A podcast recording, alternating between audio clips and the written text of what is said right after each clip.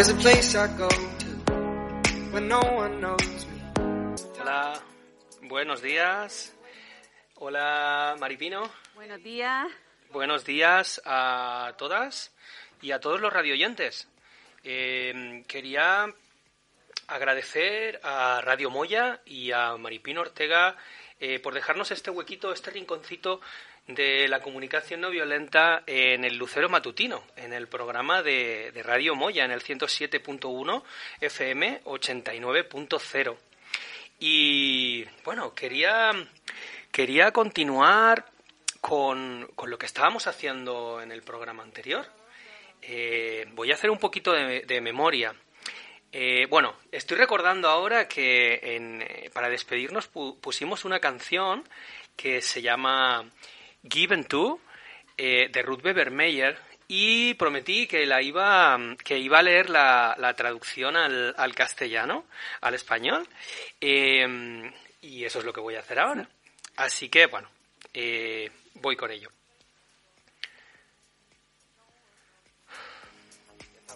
Nunca siento que me han dado tanto como cuando tomas algo de mí, cuando entiendes el gozo que siento dándotelo. Y sabes que mi dar no pretende ponerte en deuda, lo hago porque quiero vivir el amor que siento por ti. Recibir con gracia sea tal vez el mayor regalo. No hay forma de separar las dos. Cuando tú me das, yo te doy mi recibir. Cuando tú tomas de mí, siento que me das tanto Given To de Ruth Bebermeyer. Esta es la, la promesa que hice la semana pasada. Aquí la traigo. Eh, y quería, quería recordar un poquito para introducir el programa de hoy, qué es lo que estuvimos haciendo. Estábamos visibilizando la, la violencia. Eh, bueno, ahora me estoy diciendo, no me he presentado yo. Bueno, lo voy a hacer rápido, rapidito. David Dasaro, formador certificado en comunicación no violenta eh, y presentando este espacio, este rinconcito de comunicación no, no violenta. Vamos a, a, continuar, voy a continuar con, con este recordar. ¿Qué, qué, es, ¿Qué es esto de la violencia? Estuvimos viendo formas de violencia. Eh, en, en, en, el desayuno, ¿no? En, primero en, si nos, en, en, cómo habíamos descansado, cómo estábamos, ¿no? con, con, cómo nos tratábamos a nosotras mismas y a nosotros mismos, ¿no? Y de, estuvimos hablando sobre el parto, estuvimos hablando sobre la crianza, un poquito, ¿no? A grandes rasgos, ¿no? La violencia estructural, estuvimos hablando un poquito, un poquito a grandes rasgos. Hoy tenemos a, a una, a una invitada especial. Eh, y, es especial porque, porque fue la primera persona con la que eh, conocí la comunicación no violenta de manera práctica. Es decir, conocí la, la comunicación no violenta a través del, del, libro de comunicación no violenta y empecé a practicarla. Y, y esa persona estaba, estaba ahí dispuesta para ofrecer, para ofrecer este, este espacio de, de, de grupo de prácticas. Y, y, bueno, pues para mí es especial porque luego también fue pareja de empatía. Bueno, eh, Mercedes, Mercedes Moratalla, Merche. Sí, hola. Merche, ¿estás, ¿estás en la línea? Estoy en línea, ¿me oyes? ¿Hola? Hola. Ay, hola Merche, es que no, no me había puesto los cascos todavía. Ahora sí que te escucho. ¿Cómo estás? Acabo de hacer una breve, una breve presentación tuya. Ah, pues eh, gracias, estoy bien, con ganas de, de, participar en la radio contigo y, y hablar de, del tema de la no violencia. Uh, sí, estoy un poco, no estoy nervioso, estoy como, como con entusiasmo. Hmm. Qué bueno escucharte. Sí, pues estaba introduciendo el tema. Eh, estuvimos hablando en la, en, en, la, en el episodio anterior, en la, en la anterior sesión de, de, este programa 100% comunicación. Estuvimos hablando sobre tipos de, de, de violencia o, o, cómo estábamos haciendo un árbol genealógico como en el en, eh, Arun Gandhi comenta en el en el prefacio del, del, libro de comunicación no violenta, me imagino que lo has leído. Sí. Sí. Y bueno, antes de, antes de entrar en eso, me gustaría em, un poquito introducir el tema de cómo, cómo conociste tú la comunicación no violenta, porque para mí es importante el cómo llegar a este mundo de la, de la CNV, de la comunicación no violenta. ¿Cuál fue tu, tu experiencia? ¿Nos, quieres, ¿Nos la quieres contar? Sí.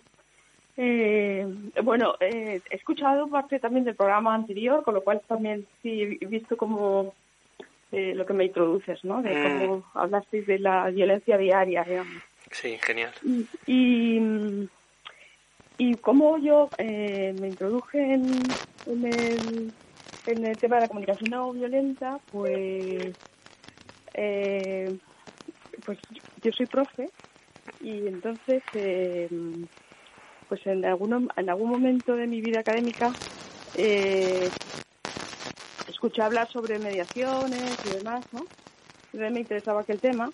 Entonces hice un, un pequeño eh, taller sobre, sobre cómo, cómo explicar las cosas más desde la primera persona. Eh, bueno, como esto me llamaba la atención, pero bueno, hice el taller, me gustó y tal. Y casi como a los meses o al mismo tiempo, yo iba a un centro budista a meditar, que es ahí donde nos conocimos, tú y yo. Mm. Y, em, y entonces, bueno, pues como que eh, había un curso de comunicación no violenta que, que en aquel momento también lo daba Amara Siri, ¿no? Y yo, eh, la cosa es cuando conecté con esto, y vi que había un libro, Marshall Rosenberg, entonces yo cuando conecté con esto dije, ¿qué es esto de la comunicación no violenta? Porque ya, realmente el título a veces es como qué, qué cantidad de estímulos pues puede que tira para atrás, ¿no? Tira para atrás. Sí, porque es como comunicación no violenta, pues esto es para la gente que dice tacos, pensé yo en ese momento. Yo, yo, también los digo, pero bueno, tampoco soy 30 años, que va. ¿no? Pero claro, cuando realmente te das cuenta del diamante de este libro, ¿no? De, de lo que realmente expresa, ¿no? Y qué, qué iluminación, ¿no? A través de, de, de la explicación. Y muy y también, claro, en sintonía con, el, con uno de los preceptos del budismo, que es la lengua, lo que se llama la lengua perfecta, aunque la palabra perfecta no es la más eh, idónea. idónea, pero es como, sí, como decir, el precepto del, el del habla, ¿no? En el que se habla de la ética del habla como, eh, pues, eh, por ejemplo, el, el, se valora mucho el silencio, ¿no? Se valora mucho el no hablar si realmente no contribuye a la vida, eh, determinados, determinados preceptos, determinadas eh, actitudes, digamos, que van muy en armonía con la CNV. ¿no? Hablas del budismo, ¿no? De, del concepto sí. de, de, comunicación sí. perfecta, estabas eh, sí. comentando, ¿verdad? Sí, sí. Entonces, eh, en ese, en ese, es como que se dice que sea un, una, una lengua que sea eficaz, ¿no? Que tenga realmente, que, que, vaya al grano, ¿no? Que no sea... Y, por supuesto, que sea veraz, ¿no? Es uno de los preceptos del budismo también, que sea veraz. Y muy en armonía con esto, que la semana pasada también, por lo que he oído, habéis hablado, es esta cosa de la honestidad, ¿no? De la sinceridad, de el habla honesta, ¿no? Porque una de las mayores eh, formas de, de violencia que ejercemos es no poder ser honestos, ¿no? No, no está bien visto ser honesto. Mm, y, y interesante. Tampoco, sí. sí. Y tampoco, de alguna manera, tampoco eh, se permite, ¿no? O sea, está, está, tiene que ser, evidentemente, en un, en un ambiente en el que puedas estar uh, tranquilo también, ¿no? Porque mostrarse vulnerable, honesto significa a veces mostrarse muy vulnerable, ¿no? Entonces, bueno, pues crear ese ambiente. Pero bueno, lo que a mí me ha hecho pensar mucho, y a raíz también de, este programa, es eh, de dónde, por qué somos violentos, ¿no? Para mí sería como la pregunta, ¿no? No sé cómo lo ves tú esto, David, pero a mí me hila mucho, eh, primero eso, reconocerme como persona violenta, porque todos lo somos, que eso es como aquello que yo pensé en un principio, ¿no? De no, yo no soy, yo sí, ahí no estoy, yo soy es niña buena, ¿no? Lo, lo, que se suele decir, ¿no? De no, mi, mi pareja sí que necesita un curso de estos, ¿no? lo que se suele escuchar, ¿no? Exacto. Eh, sí. sí, sí, esto para, uy, esto le iría muy bien a mi vecina o a mi compañera sí. o a mi... Efectivamente, ¿no? Pero yo, yo no, yo, total, tampoco. De vez en cuando digo algún taco, ¿no? Pero tampoco me siento muy violenta, ¿no? Entonces, claro, tomar conciencia de que primero somos violentos y cuál es, y por qué nuestra naturaleza es violenta, ¿no? Y esto yo creo que es como la clave, que esto tiene que ver con nuestro sistema nervioso, ¿no? Y que esto que abordan las neurociencias, ¿no? De, eh, que estamos eh, estamos diseñados para para protegernos, ¿no? O sea, para de alguna manera defendernos o atacar o huir. Sí, es como si como eh, como estar en un en un estado de paz eh, entre comillas, ¿no?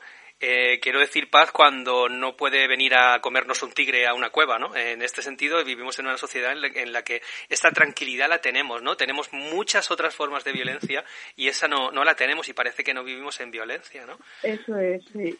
Y yo a veces digo que, por ejemplo, los, los perros, normalmente cuando se encuentran los perros en la calle, se huelen, ¿no? Y se ladran dependiendo de cómo se vean de fuertes o no. Se miden el lomo, ¿no? Que, se dice. Sí, exacto, se miden, ¿no? Y nosotros como no, no ladramos porque nuestra naturaleza es otra, es verbal, eh, también es no verbal, pero eh, esta parte eh, de nuestro cerebro en la que lo que hace es, en vez de ladrar, hace juicios. Entonces, en cualquier encuentro, en cualquier encuentro entre dos personas o más personas, eh, lo que hacemos es emitir juicios. O sea, y ahora aparece alguien, no sé, imagínate que viene ahora pues el chico de Amazon, por decir algo fastidiario. algo, algo cotidiano hoy en día, ¿no? Por decir algo cotidiano.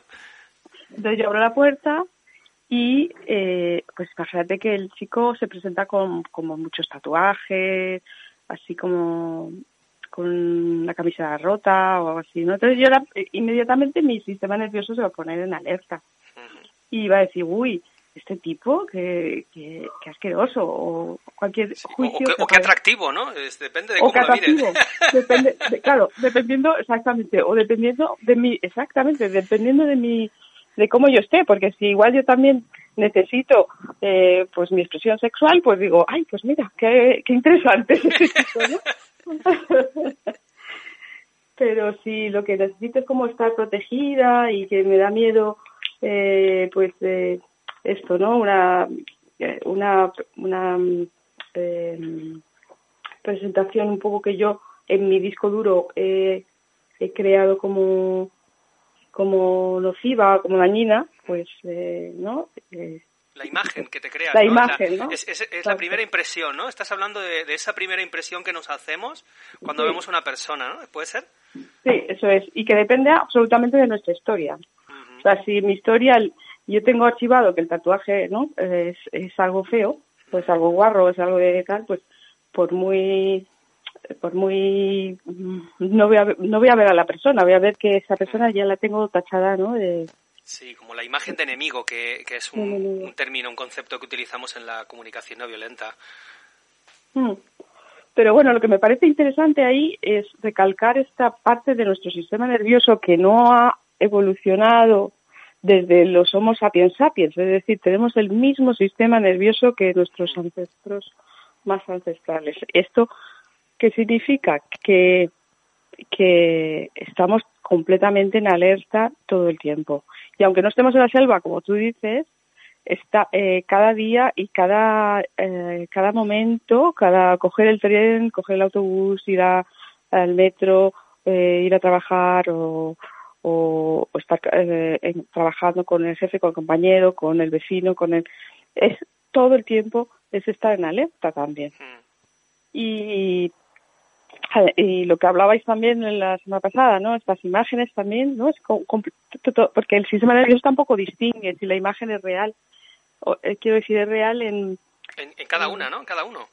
Eh, sí, o sea, es decir, si yo veo una imagen, mi sistema nervioso eh, no distingue si es, eh, o sea, me va a estimular igual que si la viviera en, en directo.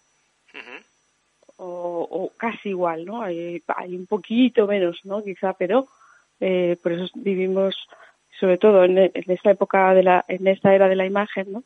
Vivimos, uh, pues, muy sobreestimulados y ese sobreestímulo hace que, que tengamos efectivamente el sistema nervioso todo el tiempo Mm.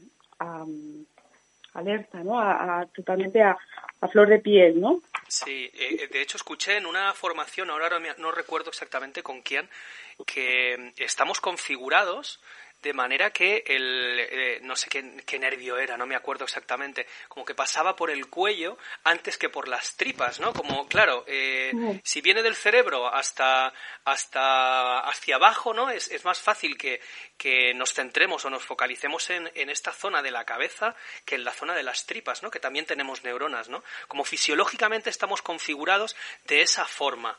¿No? Para, para juzgar, para juzgar una situación dada, ¿no? Es de esto es, es peligroso o no, ¿no? O este es peligroso o no, esta es peligrosa o no, ¿no? Exactamente, el neocortes, ¿no? Es como esa parte de lo que decía de las neurociencias, en la que el límbico, está ¿no? las tres partes del cerebro, y, el, y el, donde el, neocortes, pues ya lo, que hace es, cuando aparece el habla, ¿no? Que es cuando como que empieza empieza a ordenar cosas, ¿no? Ordenar, y es necesario, por eso también la violencia viene de ahí, porque es necesario también un cierto orden, ¿no? en nuestra cabeza, ¿no? Saber que una mesa es una mesa y que cuando vea una siguiente mesa pueda distinguir que es una mesa. O sea, necesitamos conocer el, lo, que, lo que nos rodea. Eh, lo que ocurre es que eh, lo archivamos de tal manera que es demasiada, digamos que es demasiado rígido porque nos impide ver lo real. No sé si me estoy yendo un poco a lo abstracto. Lo que quiero decir es que eh, si yo tengo, y ahí también tiene que ver con, con historias traumáticas, ¿no? Porque, pero si tenemos malas experiencias, no sé, voy a decir eh, algo con, con, no sé, con con jefes, voy a decir, con jefes, pues vamos a repetir siempre estas, o, casi siempre, ¿no? Siempre, eh, eh, estas malas experiencias, ¿no? Porque es como que proyectamos nuestra propia experiencia también a la hora de relacionarnos, ¿no? Y, y, lo que me parece muy muy interesante es esto, ¿no? Que cómo no, cómo huimos. Por ejemplo, la huida, que en la selva puede ser muy muy fácil, que es correr, em, eh, salir corriendo, ¿no? En el, eh, por ejemplo, en el día a día es, pues, es, eh, escapar de un grupo de WhatsApp, ¿no? O salirme de un grupo de WhatsApp, o, dar un portazo, o, o, no contestar, o hay otras maneras de huida, pero que al fin y al cabo son las mismas. Es, el mismo sistema nervioso que se pone eh, para protegernos y que decide huir para salvarse, para protegerse. Estás cubriendo necesidades, ¿no? lo que estoy escuchando es que igual, igualmente, si tú te vas y no contestas, ¿no? Te vas de ese grupo y no contestas, estás cubriendo unas necesidades igualmente, ¿no? Aunque esto podría ser violencia pasiva, el, el no contactar con la otra persona que quiere mm, tratar el conflicto o ver qué ha pasado para las dos partes o que está incómoda con eso. ¿Esto podría ser violencia pasiva? sí, sí, o sea, cada vez que exactamente esto es lo que lo que, lo que explicaba o lo que quiero explicar eh, con respecto a la violencia, ¿no? Es decir, que somos violentos por, por, por, naturaleza. por naturaleza porque entramos o en ataque directamente o en defensa o en huida o en congelación. O congelado, sí. Entonces, eh, esto todo el tiempo se da, o sea, todo el tiempo digo porque hay juicios cuando conocemos gente, cuando esto se da de alguna manera, estamos ahí calibrando si, si en nuestra supervivencia está en juego todo el tiempo. Todo el tiempo. Entonces estamos calibrando ahí, mm, me muevo, no me muevo, me voy, me quito, tal, de una manera muy muy consciente y muy instintiva, ¿no? Porque es como quitar la mano del fuego, o sea, no, no, piensas voy a quitar la mano del fuego, ¿no? No, lo llegas a, pensar, se hace, ¿no? Entonces esto eh, pasa por algunos pensamientos, pues, dependiendo de la situación, pero sobre todo en, hechos como esto, ¿no? Defensiva, ataque y demás.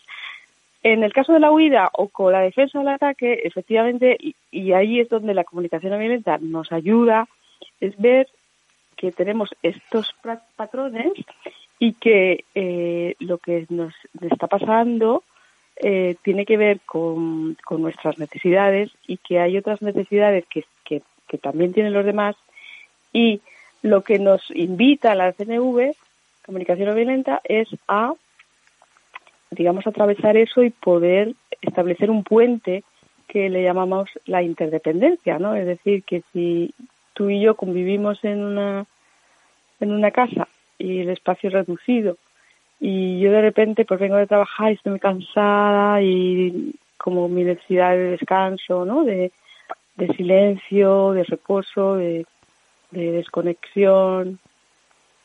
Y tú, que vives en el mismo sitio, y tu necesidad es, eh, pues has estado todo el día sentado y lo que te apetece es eh, movimiento y bailar quizá o, o, hacer algún tipo de deporte o movimiento. Y, y, en ese confinamiento que no podemos salir imaginando, eh, pues claro, digamos que la necesidad de, de movimiento tuya eh, junto con mi necesidad de reposo parece que están como en, en conflicto. Y esto es lo que eh, más allá vamos en el del conflicto es lo que eh, cómo podemos eh, como dice Marshall no no son las mm, estas necesidades que aparentemente son eh, opuestas que están en conflicto sino las estrategias que buscamos a las, que buscamos para satisfacer estas necesidades. Es decir, que podríamos encontrar uh, estrategias, y ahí viene la co-creatividad también, y el, y el equilibrio de las, de las dos partes para, eh, pues no sé, pues bailar uh, con los cascos y, o decidir media hora para cada cosa, o en fin, llegar a un consenso interdependiente en el que las dos partes vengan satisfaciendo sus necesidades, ¿no? Mm, se cubren las necesidades de, ambas partes, ¿no? sí. Merche, y teniendo en cuenta todo esto que, que, has, eh, que has comentado, que es, que es muy interesante, eh, algunas formas de violencia eh, que estábamos comentando la semana pasada, eh, que decías que habías escuchado el audio, y ¿qué, qué, qué podrías añadir a esta lista?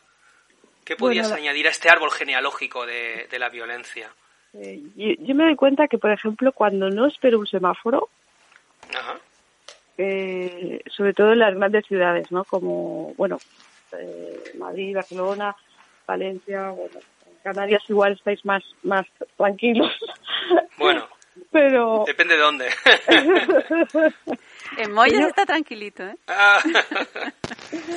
Pero yo me doy cuenta que cada vez que estoy en la, eh, el semáforo, o sea, eh, eh, quiero cruzar hacia el otro lado, ¿no? En el paso de peatones y el semáforo está rojo para mí, para los peatones, eh, me doy cuenta que si no viene ningún coche yo avanzo. Y muchas veces me digo, esto ya es violencia, porque me digo, ¿por qué no puedo esperar, no? ¿Por qué tengo que seguir ese ritmo desenfrenado? Hmm. Este ritmo desenfrenado, este poco respeto al ritmo, es lo que nos hace cada vez más eh, pues eso más más más y más violentos no porque este sistema nervioso de, nuevo está disparado ¿eh? está disparado no ahora por ejemplo que se llevan mucho los patinetes no que ahora ya como caminamos menos también entonces los patinetes ahora ya coger la bici eres como ser una tortuga en medio de no sé una, una bici sin motor me refiero no y, pues, es como eh, hablabais también, ¿no? De cómo, por ejemplo, la gente se saluda en los pueblos, pero no se saluda o en los ámbitos un poco más pequeños y no se saluda en los ámbitos más grandes. En, en las ciudades, por ejemplo, no se conocen a los vecinos. El confinamiento, mucha gente confesaba, en este confinamiento mucha gente confesaba esta parte solidaria que ha venido eh, de poder conocer en el aplauso a los, a los vecinos del frente que no se conocían y quizá vivían años y años, ¿no? Sí, pero, pero ahora está pasando que a mí me pasaba también con mis vecinos, pero ahora no nos juntamos a, a tomar un café o aunque sea de lejos, ¿no? O, a charlar aunque sea en el balcón, ¿no? Ahora como que eso ya ha pasado, ¿no? Igual me venía ahora una frase de, que, que comentaba Marshall que mm, decía que si no que, que no, no nos vale el, ser solidarios en una es algo así ¿eh? no es literal porque no me acuerdo exactamente pero decía algo así como que no es suficiente el que nos juntemos en un, en, en un estado de crisis y que, y que vivamos con solidaridad si eso no continúa si eso, lo dejamos, ¿no? Y, yo veo que esto ha pasado, ¿no? Ha habido mucha conciencia y ahora es como ya eh, estamos luchando por, por subsistir, ¿no? Por decirlo de una forma, ¿no? Luchando, ¿no? Me sale la palabra esta, de luchar por subsistir. Sí, bueno, seguimos seguimos a, a expensa de algo más grande que es la economía, de algo que es mucho más eh, eh, normalizado y, y legitimizado, eh, que, que, es el, eh, pues de la de la de la economía, ¿no? No no interesa, o sea, a, la economía eh, tal y cual tal y cual está montada, ¿no?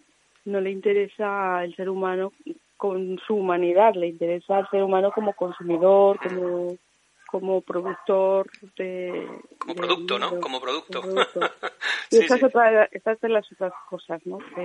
este esta objetivización, ¿no? O sea, la violencia está basada en esto, ¿no? En la objetivización del ser humano, ¿no? En, que yo voy al Mercadona y casi no miro a la, la persona que me está atendiendo cobrando mm. y, y, y entonces me bueno, pues no le digo ni hola, ni adiós, ni gracias, ni eh, es que ni nos miramos. Que me cobre rápido que me quiero ir, ¿no? Que, quiero seguir con mi ritmo vertiginoso, ¿no? Sí, estamos en esa trampa del tiempo en la que eh, como todo se ha disparado eh, en velocidad, ¿no?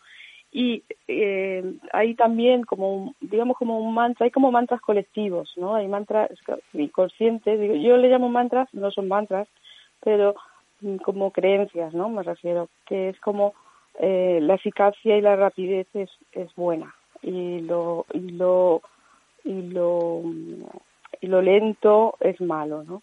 Y esto no produce, no da dinero, no, no, no sirve, ¿no? Y esto deshumaniza, ¿no? Porque y aquí también lo podemos hilar un poco con el tema de los privilegios, ¿no? Como ahí las personas con menos eh, recursos físicos o económicos, eh, pues tampoco entran en, en esta norma, ¿no? Que todo, la violencia está basada en la norma, o sea, es decir, la violencia eh, está que somos violentos cada vez que, que decimos esto no, no es normal o es que lo normal tendría que ser aquello, ¿no? Entonces, eh, eh, ese, ese medidor de normalidad varía según la persona y, y esta mm, esta persona eh, tiene sus su humanidad muy diferente a la bueno, en humanidad igual, ¿no? Porque todos tenemos las mismas necesidades, pero muy diferente en, eh, en circunstancias o en momentos, ¿no? Qué complicado entonces poner unas normas para todas, ¿no? ¿Cómo, ¿Cómo se haría eso, no? Eso sería una utopía, ¿no? Algo idílico en este momento, ¿no? Cómo poder cuidar de las necesidades de todas las personas del planeta, ¿no? Y animales y como lo pienso ahora y digo, esto no, no, lo, no lo podemos hacer ahora, ¿no? Bueno, estamos, estamos, como decía, muy, muy cercanos todavía del Homo sapiens sapiens y, pocos e, evolucionados en, en, humanidad, muy evolucionados en, en, recursos eh, de otro tipo, ¿no? Por ejemplo, en informática o en, robótica, ¿no? Pero estamos poco evolucionados en, en, en, el, en el plano emocional, ¿no? En lo que, lo que somos, lo que nos diferencia de de los seres, de la memoria, de la, de la inteligencia artificial, que es nuestra propia humanidad. Y esta humanidad eh, está necesitando eh, sentir emociones eh, y que sean legítimas, porque otra de las violencias que ejercemos diarias es, de repente, imagínate que yo hoy pues estoy en crisis con mi pareja, llego al trabajo y tú me preguntas qué tal, tú trabajas conmigo y tú me preguntas qué tal. Y digo, ah, pues estoy un poco triste porque, bueno, con mi pareja las cosas no funcionan bien. Me hablo y, me, y te cuento un poco de mi vida. Y entonces tú me dices, bueno, pero no te triste, mira, toma esto, toma, vamos a jugar a no sé qué, o vamos a, ¿sabes? Y de repente mi tristeza, como decía Dasenburg, se mete en el bolsillo, ¿no? Entonces, no, ¿cuántas veces oímos no tengas miedo, no, no llores, no te mm. enfades, ¿no? Sí. Merche, eh, eh, perdona que te corto, eh, para, para ir terminando, porque el, el, tiempo que tenemos está, está limitado. No, no, tenemos tiempo, ¿eh? Ah, tenemos tiempo. Vale. El tiempo limitado por ti, David, Vale, yo me estoy metiendo la presión de que, No, bueno, no, tenemos no. media horita y No, bueno, Sí, eso sí, pero... mm, está esta- interesante, ¿no? Y- No, nos podemos dejar fluir, que también lo decimos aquí, el directo de la vida, todo Sí. depende del momento y de tu, de tu tiempo también, Sí. David.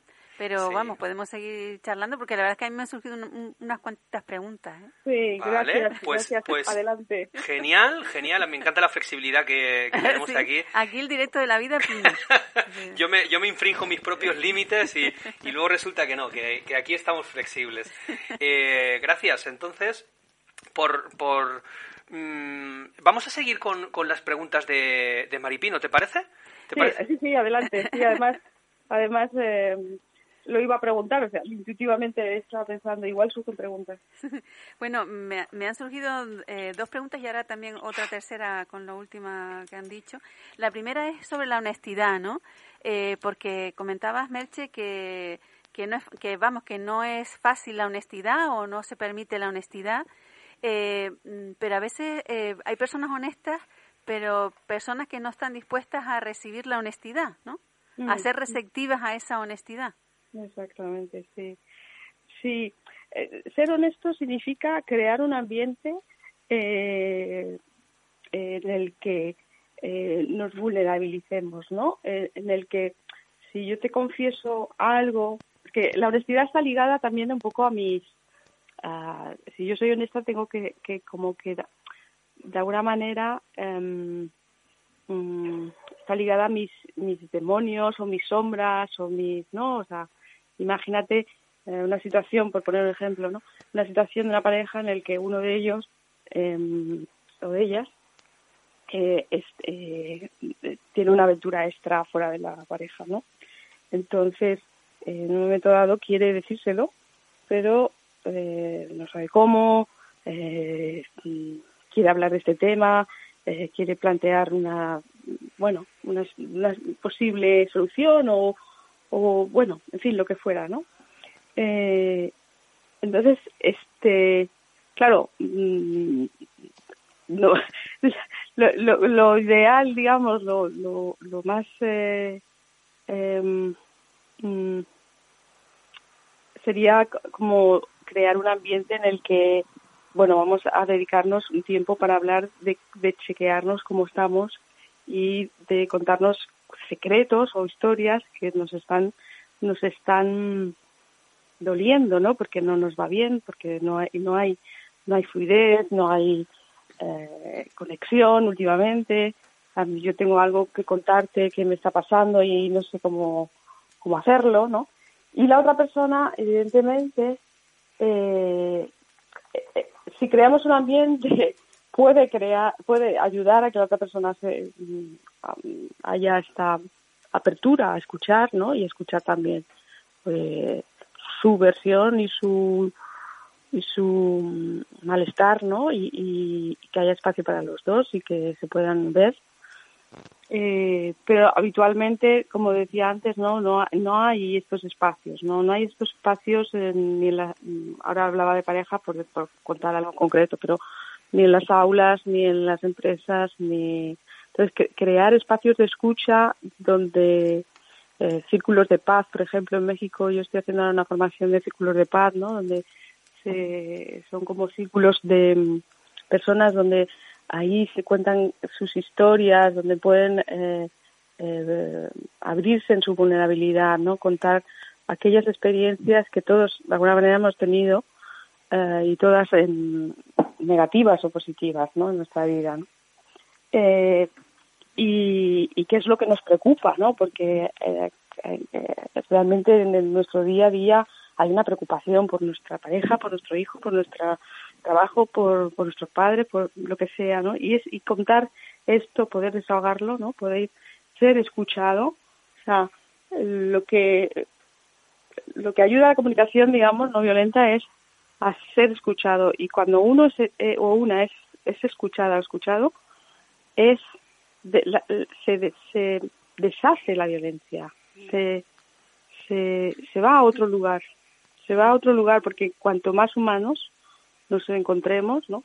Cuanto más eh, eh, conectemos en esa humanidad, en esa en esa imperfección de la humanidad, ¿no? En la que, bueno, pues esto, ¿no?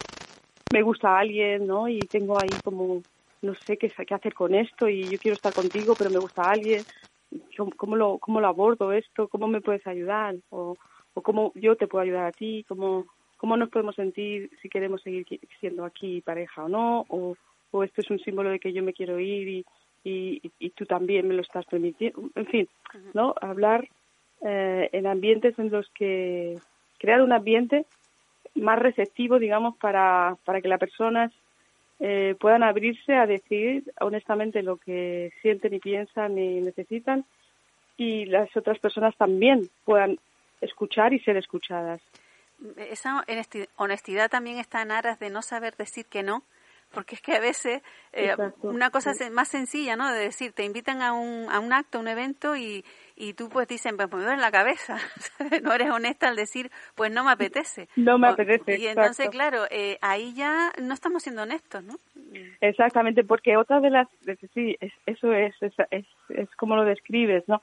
Porque otra de las, de las violencias que ejercemos diarias es esta, ¿no? O sea, si yo falto al trabajo, tengo que decir que estoy pues con síntomas de coronavirus, pero no porque es que quiero acompañar a mi hijo o a mi hija a este evento del colegio que es tan importante para él o para ella, ¿no? Porque eso no me lo van a dejar.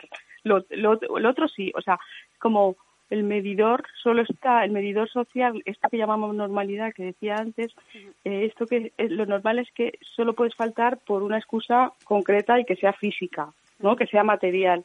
Pero cuando nosotros hablamos de CNV, hay, hablamos de necesidades. Las necesidades no son materiales. Es decir, yo necesito eh, confianza y la confianza eh, o, necesito eh, apoyo o necesito eh, silencio. Y a, a, veces como se puede, la estrategia sería del silencio por ejemplo pues pues bueno irme a un lugar donde no haya tanto ruido o algo así no pero a lo mejor también un silencio interior. Pero la confianza por decir alguna más más clara eh, no se mide. O sea, ¿cómo, ¿cómo puedo yo decir, no, yo tengo hoy 100 gramos de confianza? Entonces, esas cosas, esas como decías en el superi, ¿no? Como decías en el superi que decía, eh, lo, lo, esencial es invisible a los ojos, ¿no? Y, y cuando tú dices no me apetece, o decimos, ¿no? No me apetece ir porque estoy cansada, porque realmente ahora lo que menos me apetece es una reunión social o, o mm, hay un duelo, porque hay una parte de ti que sí que quiere ir y quiere estar eh, acompañando a la persona, por ejemplo, si es un cumpleaños o lo que sea, eh, y hay otra parte de, celebración, y esto, esto, es importante, cuando decimos que no, hay una parte de la CNV que, que precisamente habla de esto, de, de decir no, eh, sin, sin sentirme culpable, ¿no? Como, pero el, el, el poder decir no significa eh, pasar un duelo, pasar una parte de, de, bueno, mm, de renuncia a algo, ¿no? Cada vez que se renuncia a algo hay un duelo, y de celebración. De celebración porque cuando digo no a algo, estoy diciendo sí a otra cosa. Si yo digo no a irme a la fiesta, estoy diciendo sí a cuidarme y descansar o, o irme al cine, que es lo que me apetecía, en fin, lo que, que necesitaba o, otra cosa que para mí eh, satisfacía más mi necesidad de, de, estar conmigo, de diversión, uh, pero no, no la de estar en compañía, ¿no? Que es la que se me plantea ahora para decir que no, ¿no? Entonces hay como necesidades no cubiertas cuando no vas y necesidades cubiertas cuando te quedas. Y eso es importante, pero como la culpa que esto es todo también, esto es todo un temazo, la verdad. La culpa, David, esto sería también sí. dos o tres programas. Habrá, habrá varios programas sí, sí, para la culpa también. la culpa no nos permite, no nos permite eh, conectar en algunos momentos.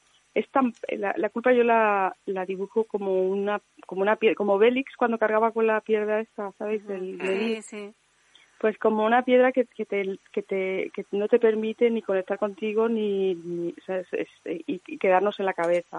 Y es una forma de violencia hacia una misma, ¿no? Hacia uno mismo también, el, el estar ahí, en ese, sí. en ese bucle, ¿no? si, está, cargando una piedra, imagínate, ¿no?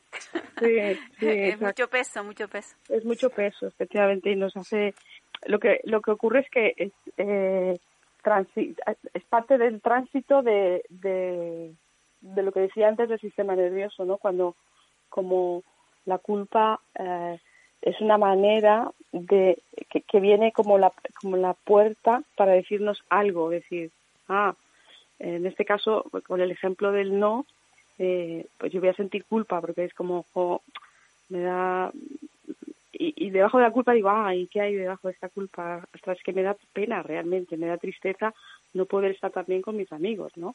y, y no porque yo pertenezco a este grupo, ¿no? También ahí está la pertenencia, ¿no? Y de repente pues yo como que me, me, me salgo un, un, pelín de esa pertenencia durante un tiempo, aunque pertenezco a otro nivel, ¿no? Pero en ese momento, ¿no? Y por eso hablo de que a veces la culpa lo que viene es con un duelo, pero como no nos permitimos, permitimos porque no podemos y no tenemos espacios y no está bien visto la tristeza, pues no la ni la vemos. O sea, la violencia está de cuello para, para arriba. Es, la violencia es cabeza todo. el, el, cuerpo sí que siente. está, Sí estamos como otra pregunta que estamos en, en la era esta del WhatsApp, de la comunicación, que es a través de, de las redes, a través de un mensaje, ya sin vernos, eh, sin incluso sin verbalizar, porque es todo por escrito en muchas ocasiones. Se sí, o por, o por emoticón. O por emoticón, que ya habla por sí solo, y después depende de cómo lo interprete cada uno también. que ha habido hasta una, una lista de cómo interpretar esos emoticones, porque también ha habido follones ahí con, los emoticones. Eh, eh, pero estabas hablando de salir de un grupo, y es verdad que hay mucha gente que sale de los grupos, pero lo, eh, tú lo notas como con un pesar, ¿no? Ya me salí de este grupo, que, o lo pongo en silencio porque ya me tienen así. Eh, em, ¿Cómo puede salir uno de un grupo? Porque uno puede ser libre, ¿no? Para estar, para no estar, pero ¿cómo puede salir uno del grupo sin ser, con, siendo no violento? ¿Eh? no, quiero decir, porque tanto se violentan cuando alguien se va, como el mismo que se va también lo siente ahí, ¿no? Sí, sí, sí bueno, primero lo que ha dicho antes David, ¿no? Tener claro que cuando uno se va eh, mm, es porque está satisfaciendo otras necesidades, ¿no? Está diciendo sí a otra cosa y está diciendo no a esto. O sea, siempre que hay un no y hay un sí, o siempre que hay un sí hay un no detrás, ¿no? no es porque, o sea, yo ahora mismo si estoy hablando con vosotros aquí en la radio, estoy diciendo no a otras cosas también, ¿no? Porque no, no es como entendéis, ¿no? Entonces, eh, primero tener claro esto, ¿no? tener que si yo me voy del grupo es porque estoy mm, satisfaciendo mi necesidad de tranquilidad, de mm, quizá de concentración con otras cosas, de, de, presencia también en otras cosas. Eh, y, y, y, cómo hacerlo no violento? Expresarlo así, ¿no? Expresar este... Con honestidad. Con honestidad, con honestidad, con, honestidad diciendo, claro, si soy honesta, lo primero que desde el juicio diría, mirad, mm, mm, sois unos pesados y no dejáis de hacer WhatsApp y yo me, me largo, ¿no? Esto sería lo que nos diría el pensamiento, ¿no? O sea, diría, este grupo es que son tan pesados que es que me quiero ir ya, o sea, es que mm. paso, o sea, me voy, pum. ¿No? Vamos a hacerlo, vamos a hacerlo con, con, honestidad jirafa, ¿no? Con, eh, hablando de las necesidades y de los sentimientos. Claro. ¿Esa, ¿esa, es la honestidad jirafa? No, la otra es la chacal. Ah, ah mira, tienen nombres ustedes también ya para esto. Sí. Sí, sí, sí, esa sería la honestidad chacal. Claro, la honestidad chacal no es fácil de oír. Claro, porque que, que si yo te, si alguien yo le digo pesado, pues ya, ya es difícil de oír, ¿no? Porque ya le, ya le estoy dando una piedra de culpa, ¿no? Eh, estoy tirando una piedra. Pero sí puede oírme desde otro sitio cuando yo me hago cargo de por qué mi autorresponsabilidad, de porque yo me estoy sintiendo incómoda con tantos mensajes, y ese sería el otro mensaje no violento, ¿no?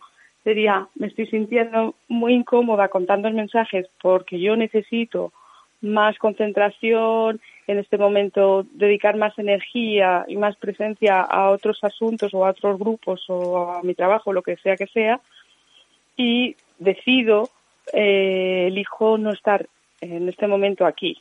Gracias mm, por este tiempo y, y, bueno, si en algún momento quiero volver, pues eh, espero mm, que me, me abráis la puerta. En este momento no puedo seguir Y cuando uno se va del grupo porque se enfada ya con alguien, porque eso también pasa.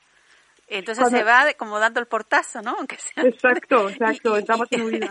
Eso, ¿Y eso cómo se soluciona? Estoy harto, necesito espacio. Claro, es como, exacto, es como, es que estoy harto, ¿no? Estoy harta o estoy, estoy incómoda, estoy realmente eh, cansada, ¿no? O sea, Sí. hablamos del sentimiento, en la no violencia hablamos del sentimiento y la necesidad, estos son como los ejes, ¿no? Entonces estoy, que, ¿cómo me siento yo cuando veo este estímulo, ¿no? ¿Cómo me siento yo? Me siento cansada, me siento harta, me siento como mm, mm, angustiada, incluso enfadada o irritada, ¿no? Y ahí, ahí empiezo a sentir de cuello para abajo esta irritación, la siento en el cuerpo, la, la vivo, la vivo durante unos minutos, unos segundos o un tiempo, porque como no, no nos damos ese Que tiempo, la ¿no? línea la tenemos un poquito delicada, la línea telefónica, disculpen. Ah, sí, Sí, que suena, suenan como unos pitidos a veces. Sí, Vamos a ver. Pero bueno, por lo pronto se ha portado bien, ¿eh? Sí. Bueno, pues decía esto, ¿no? Que, que, eh, que primero sentir, ¿no? Sentir esta angustia, esta irritación y sentirlo en el cuerpo y darle un momento de, de, de, de- de vida en el cuerpo, de vida, ¿no? Primero ha habido en forma de pensamiento, ¿no? De que pesa los patas y posteriormente como, bueno, voy ahí y va- vale, es que estoy irritada. Ah, es que estoy irritada. Y entonces ahí yo noto que mi cuerpo cuando estoy irritada pues se me tensan algunas partes y, y entonces hay que darme ahí un momento para que esa irritación pase por mí, como, como el viento, ¿no? Como, como cuando pasa el viento que nos mueve un poquito, ¿no? Pues que la irritación hacia adentro pase, sea vivida en mi, en mi cuerpo y conectando con esas necesidades no cubiertas, que son la de, bueno, pues más foco, más foco en otra dirección en otras cosas, ¿no? Presencia en otras cosas, elección, ¿no? Eh, Voluntad, eh, autonomía, digamos, en, en poder eh, decidir si esto me va bien o, o quiero o no quiero en este momento, ¿no? No tener que decir que sí porque es que entonces no me van a querer. Y en estos casos en los que hay grupos, eh, hay en juego una, una, dos necesidades muy importantes, que son las primeras necesidades que tenemos cuando venimos a la vida, que son la pertenencia y la comunidad. Y entonces, claro, el que tú te vayas de un grupo no significa que no pertenezcas. Esto es importante. A no ser que te vayas definitivamente y ya diga, y ya, bueno, pues tu pertenencia también ce- cesa, ¿no?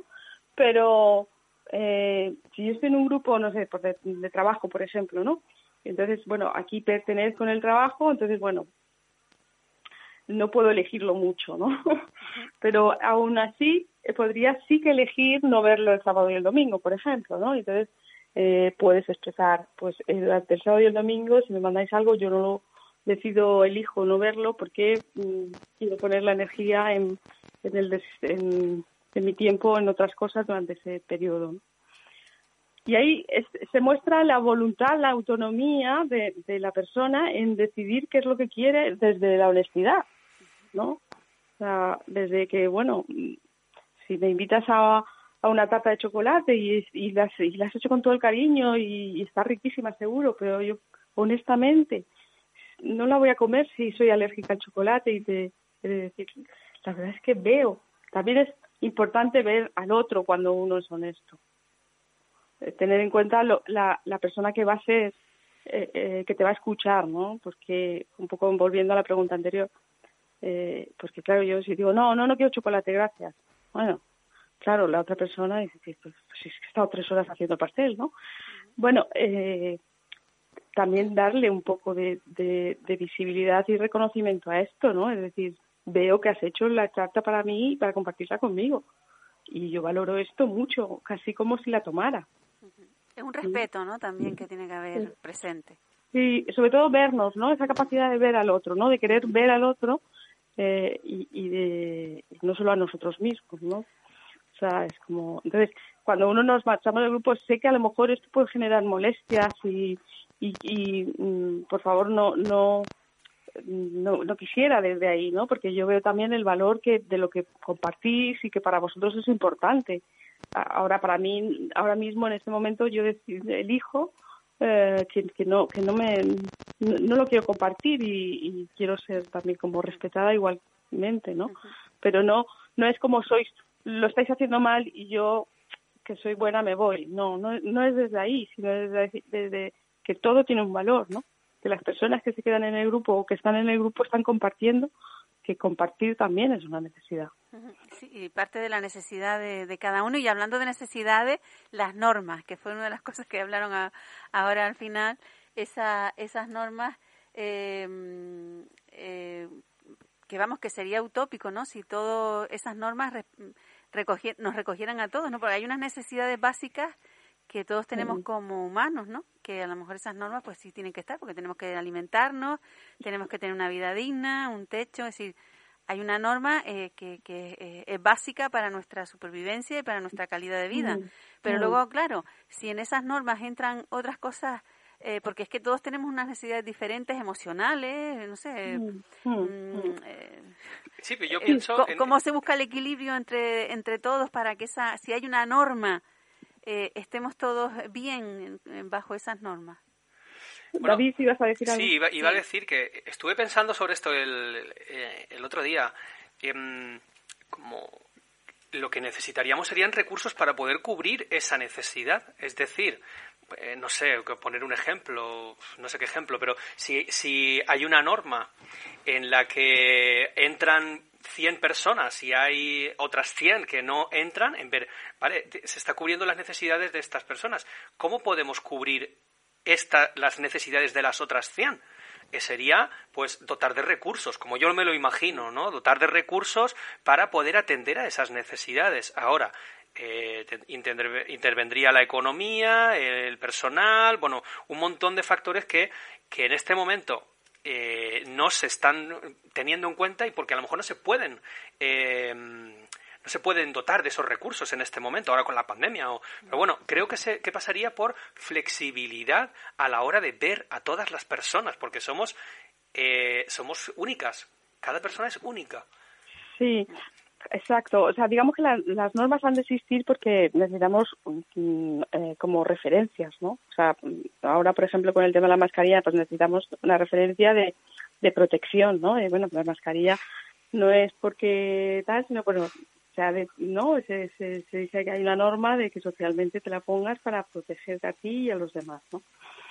Eh, evidentemente las normas están para eso, para, para, digamos, para una generalidad, como dice Diego, lo que ocurre es que en, algunos momentos, cuando, cuando los seres humanos nos atamos a esa norma como la única verdad, claro, mm, surgen las discrepancias, porque, claro, eh, está hecha para una mm, mayoría, pero no es la, la realidad última, ¿no? Es decir, eh, si una persona va sola por la calle, pues en un momento dado que no lleve mascarilla, no pasaría nada, ¿no? Me, explico. O si, bueno, a lo mejor este tema es muy delicado en este momento, ¿no?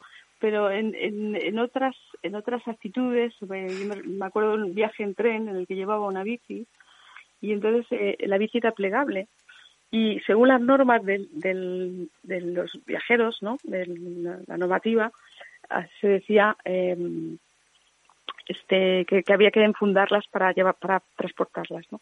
Entonces yo, que iba muy cargada porque además llevaba una maleta, la bici porque la acababa de comprar en Wallapop, no era como muy así, y entonces pues la, la doblé, yo sí que llevaba funda pero no, no me dio tiempo a meterla y bueno, como tal, ¿no? Pero de tal manera que la puse en el, en el portaequipajes, a mi entender, que no, realmente no molestaba, ¿no?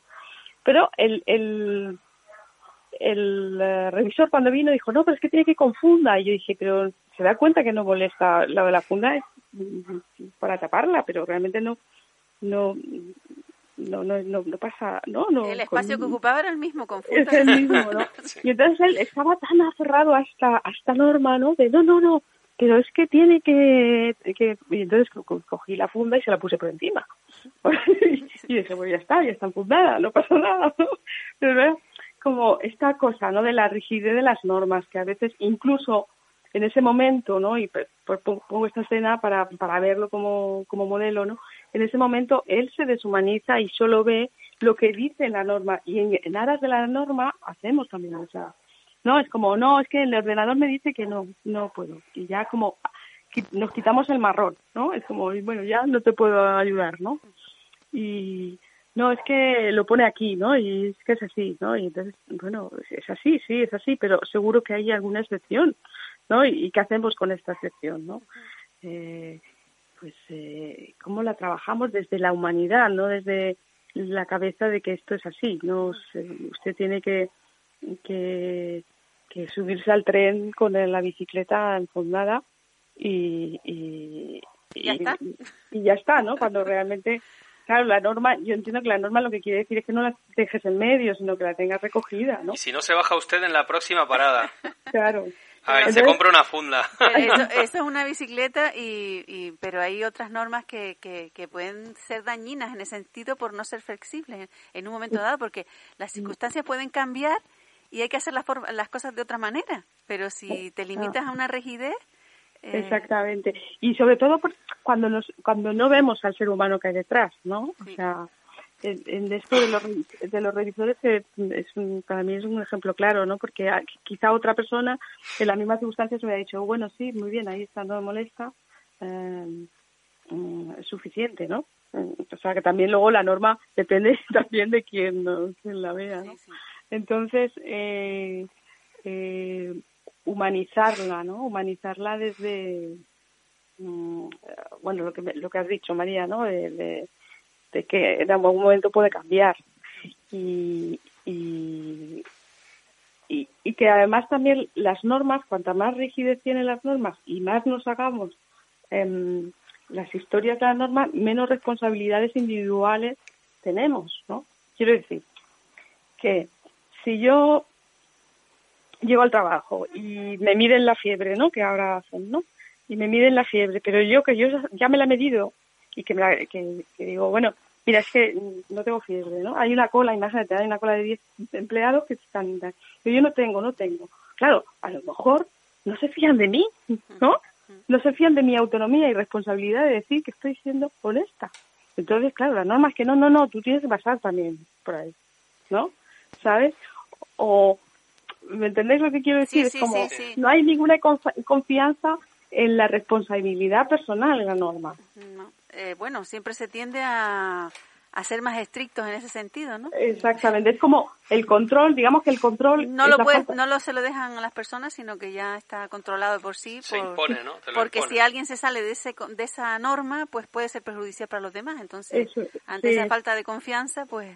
Exacto, y la falta de confianza viene, quiero decir, la falta de confianza viene por el exceso de control. O sea, cuanto más control hay, menos confianza, ¿no? ¿Me, explico lo que quiero decir? Eso ya en otros niveles también, ¿no? No solamente no solamente medir la fiebre, sino... Sí, no, no, en cualquier sitio, ¿no? Una madre que una, una madre que tiene un adolescente que tiene que, que sale un sábado, ¿no? y está ya constantemente llamando al móvil, oye, pero estás bien, pero estáis tal, pero llámame cuando llegues, cuando tal, cuando cual, cuando, ¿no? Y entonces, claro, ese es su control, lo que, lo, que recibe el adolescente o la adolescente es eh, eh, eh, falta de, como mucha presión, ¿no? Y falta de confianza, le, da menos autonomía realmente, ¿no? A la, adolescente, a decir, sí, te voy a llamar a la entrada y a la salida, ¿no? Y con eso para mí es suficiente. y, para ti está bien, ¿no? Para, ti está bien, mamá, ¿no? Sí, la confianza que es tan importante, ¿no? Y, la libertad. Ah, se cortó la comunicación. Vamos a ver si lo intentamos. De todas maneras, ya llevamos una hora, ¿eh, David? Sí, pues vamos a... vamos a llamarla para despedirnos. Para despedirnos y, y vamos a ir cerrando también. Bueno, ¿cuántas cosas han salido hoy? Eh, parece que nos hemos desviado en algunos momentos del tema y, y, estábamos hablando todo el rato de, lo mismo, ¿no? De, formas de violencia. Eh, control, por ejemplo, que estaba, del que estaba hablando Merche ahora cuando se ha cortado la llamada, eh, de la falta de, del, del, respeto del ritmo, de la, de la falta de, este, de estos procesos, ¿no? de tiempo para vivir los procesos. ¿no? La, una forma de violencia que estaba escuchando yo también sería el, el no poder, eh, el no permitirnos conectar con nosotras mismas, con nosotros mismos en nuestro cuerpo, ¿no? El, el no permitirnos el tiempo que eh, se necesita para poder conectar y bajar de la cabeza, bajar al, al corazón y bajar a, a las tripas, ¿no? Em, Pues bueno, creo que estamos que hemos recuperado la llamada. ¿Hemos recuperado la llamada? Eh, no, no, no estoy seguro. ¿Sí? ¿Está? Sí, ¿Hola? hola, hola. Merche. Bueno. Sí. Bueno, pues eh, estaba haciendo un pequeño resumen de, de formas de violencia que, que había escuchado yo. Y bueno, gracias por, por tu participación hoy en este programa. Nos has eh, ayudado a construir este, este programa de hoy. Y invito a, a todo el público a, a a participar y a construir el, el programa eh, llamando al 928-611111 eh, para, para poder eh, seguir creando este rinconcito de la comunicación no violenta. Merche, te quería preguntar, ¿qué, ¿estás haciendo alguna formación en este momento? Eh, la voy a hacer en breve, pero todavía no, no he puesto fecha, será para enero. Sí, ¿cómo, cómo se llama? ¿Nos, nos, nos abres No. el apetito? Eh, tendrá que ver con el budismo como antes, sería Sí. la CNV con, con budismo, porque la voy a hacer desde ese enfoque y, y la haré a partir de enero. Todavía no sé los días, las horas y, y todo esto porque lo tengo que cuadrar con, con el censo, Sí. pero será online también. Ah, será online. De Entonces, acuerdo. eh, sí, ahora mismo con las circunstancias también tiene las ventajas de que todo el mundo puede llegar. Sí. Y, y cuéntanos de qué manera te puede contactar la gente que esté interesada en, en esta formación. Porque has dicho que sería a partir de enero. Sí, sería a partir de enero, pues pueden contactarme eh, pues a través de mi teléfono o a través de tu página, eh, como, como quieras. Eh, puedes decir un correo electrónico, tu número de teléfono, lo que tú quieras. Vale, pues mi, Tus redes sociales, lo que sea. Me- decir. doy mi, mi, mi correo, mer, mermoria.gmail.com. Tal cual, como se escucha, ¿no? mermoria.gmail.com. Sí, eso es. Genial, pues gracias Merche por haber asistido a- al programa de hoy y, y habernos eh, ayudado a, a construir este, este rinconcito de la comunicación no violenta que me gusta, que me gusta a mí llamar. Así Muchas, que muchas gracias a vosotros también por la por eh, colaborar en mi contribución también. Invitarme, muchas gracias. vale Merche, gracias. adiós, Gracias. adiós. Adiós. adiós. Gracias. Bueno, y, y bueno, ya para... para... Ah, No, no, no. Ah, vale. Es nuestra sintonía, que también la ponemos siempre de fondo un poquito para... Ah, vale, de bien. fondo, vale, vale, vale, vale. Sí, y bueno, yo quería también compartir una formación que estoy ofreciendo que comienza el día 3, eh, es online y es una formación de iniciación a la comunicación no violenta. Si estás interesada, estás interesado en formarte en comunicación no violenta, puedes eh, eh, comenzar por el principio, por la iniciación a la comunicación no violenta en esta formación, eh, que sería una formación eh, con sesiones mensuales, eh, de una sesión al mes, un martes al mes, de cuatro horas, y eh, tiene una peculiaridad con, con el precio. El precio hay, hay un rango de precios. Hay un rango en el que si puedes pagar tranquilamente, si puedes pagarlo justito, o si cuentas con recursos limitados, con pocos recursos. Y eso, bueno, te puedes poner en contacto conmigo en el 658-536966, eh, David Dasaro, o en el correo info arroba estudiodaviddasaro.com o en la página web que está a puntito de caramelo, ya nos falta muy poquito para terminarla y está ahí ya tienes toda la información y puedes eh, contactarme desde ahí www.estudiodaviddasaro.com y ahora sí, ahora nos vamos a despedir para la semana que viene. Es posible que tengamos otra sorpresa, es posible que tengamos otra intervención de, de otras personas que están relacionadas con el, con el mundo de la comunicación no violenta. Todavía no quiero eh, adelantarme si va a ser o no. Eh, y me gustaría eh, despedirme, despedirme de todas vosotras. Eh, gracias por haber estado con nosotros, gracias por estar ahí, por escucharnos y por seguirnos en en iVoox. Sí. Gracias. Y, Y al- a- y- y bueno, esta, esta vez no te vas sin deberes, ¿eh? Porque... Bueno, bueno, a ver. Un tema musical que nos traigas para la semana que viene. Para la semana que viene un tema Elige, musical. Elige, Que elija, de acuerdo, venga, pues venga, tomo nota. Para que no te vayas sin nada, porque todas las dos veces que del programa, de los dos Sí. programas anteriores te has ido con una tarea. ¿Vale? la poesía, la, tra, eh, traducir eh, esa canción de, del programa pasado y ahora pues no nos podemos quedar sin nada. Vale, pues me llevo otra tarea. Un, regalito un, que un nos tema, ¿eh? un tema musical que a mí me conecte con la comunicación sí, no violenta. Esa. Eso es, genial. Parece? Gracias por el reto. Gracias. There's a place I'm going. No one knows. If I breathe real let it out and let it It can be terrifying to be slowly dying, also clarifying. We end where we